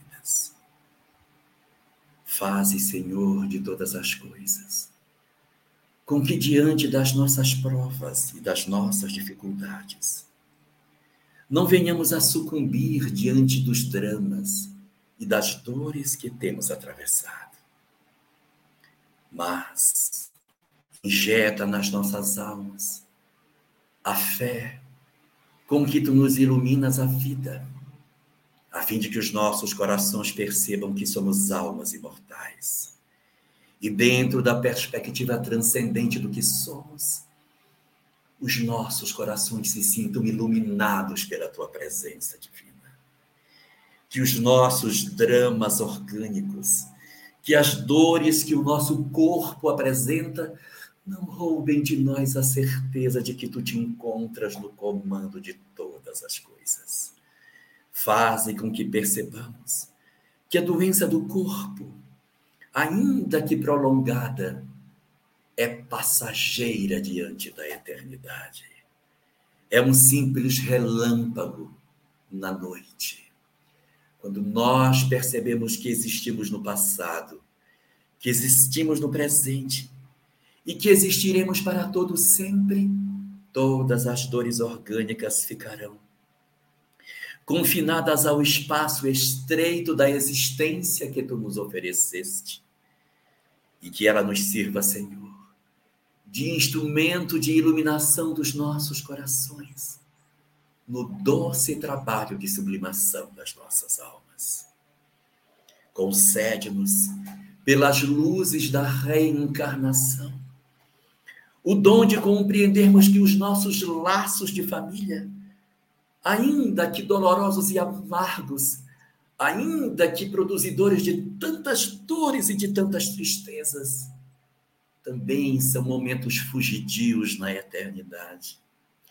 Concede-nos, ó Senhor da vida, o dom de compreendermos que os nossos corações, ainda que triturados pelas dores domésticas, haverão de se levantar diante da vida na medida em que as nossas almas exercitarem dentro de si os grandes instrumentos do perdão e do amor na história dos nossos corações.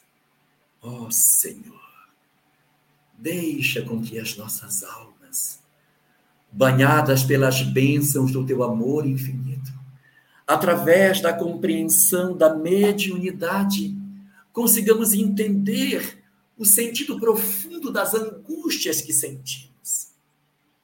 Entender que elas provêm das companhias espirituais que nos visitam e que se vincularam às nossas mentes, porque nós também damos a ela guarida para que habitem nas nossas almas. Conta-nos, Senhor, que também essas experiências torturantes amargas e difíceis dos graves processos obsessivos são estações extremamente temporárias quando comparadas com a eternidade com que tu nos premias.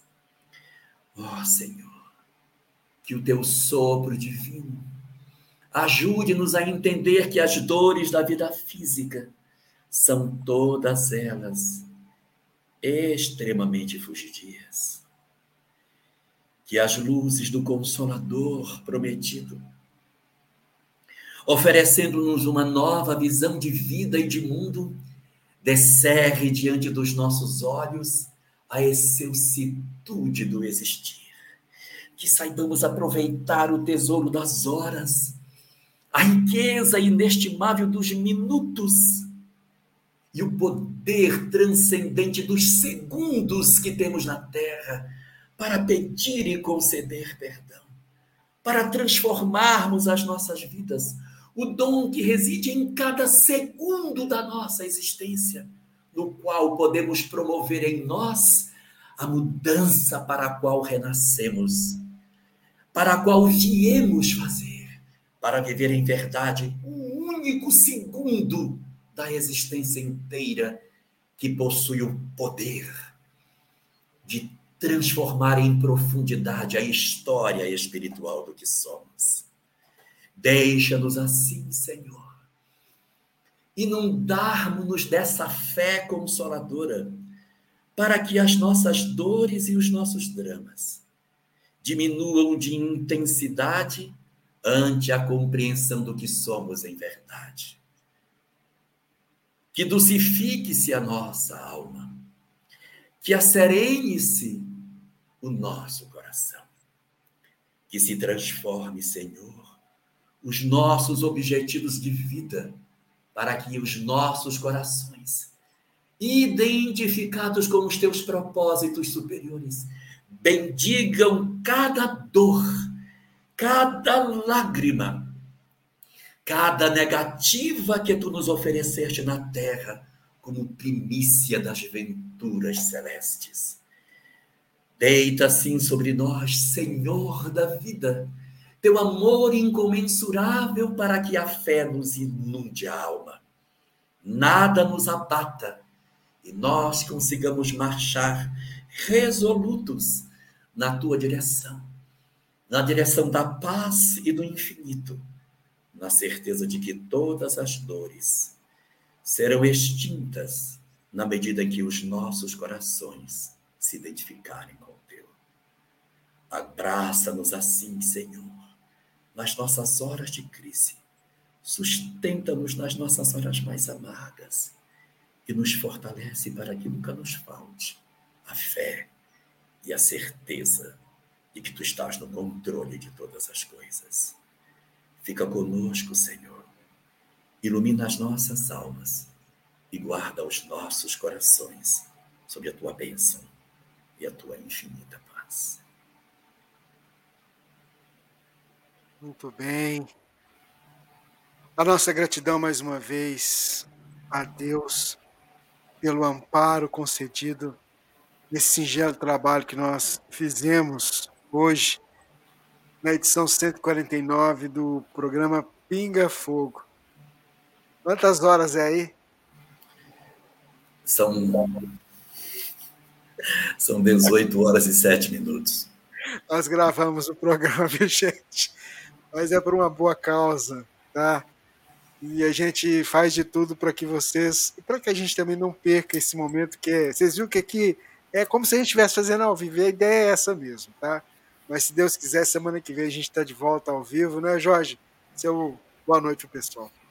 É, os passarinhos aqui começaram a, a dar sinal de que era de dia, o TV cantando, e meu Deus, Ben TV não canta às 10 horas da noite. Mas a gente faz isso exatamente para que a gente não interrompa o trabalho que a gente considera que é muito importante para muita gente. Não queria que ninguém ficasse chateado com a gente, a gente não faz isso no sentido de de enganar ninguém, mas é a forma que a gente tem de não descontinuar o trabalho que pode ser muito importante. E olha então, só que interessante. Você viu o tanto de perguntas que a gente tinha aqui? Tem muito mais. Então é, é uma forma também da gente aproveitar as e, perguntas. E esvaziar o banco um pouco, né? Esvaziando o banco um pouco. Né? Oh, gente, é isso que o Jorge falou. E a ideia realmente de coração é fazer isso, esse trabalho é, que tem ajudado muita gente. Quando a gente recebe uma mensagem de alguém falando assim: Olha, eu sou católica, mas eu estou estudando Espiritismo, a gente fica tão feliz. Eu sou evangélico, protestante, estou aprendendo, tirando dúvidas. E o que a gente quer é que você seja uma pessoa de bem onde você estiver, né, Jorge? Sem dúvida. O objetivo é o bem. A doutrina espírita é fantástica. Mas mais importante do que a gente ter uma doutrina espírita é nós sermos bons, porque isso é que abre as portas da espiritualidade superior. Fica com Deus. Se Deus quiser, a gente está de volta semana que vem, ao vivo com vocês, tá bom? Muita paz para todo mundo. Jesus abençoe todos vocês. Tchau, tchau. Esteja sempre em contato com o bem. No site e no aplicativo da Web Rádio Fraternidade, você encontra orações diárias, palestras e estudos que te sintonizarão com os ensinos do Cristo. Para acessá-los, basta entrar no site www.radiofraternidade.com.br ou baixar o aplicativo da Rádio Fraternidade. Neles, você pode ouvir a rádio em tempo real ou acessar o nosso acervo, Web Rádio Fraternidade, a emissora do bem na internet.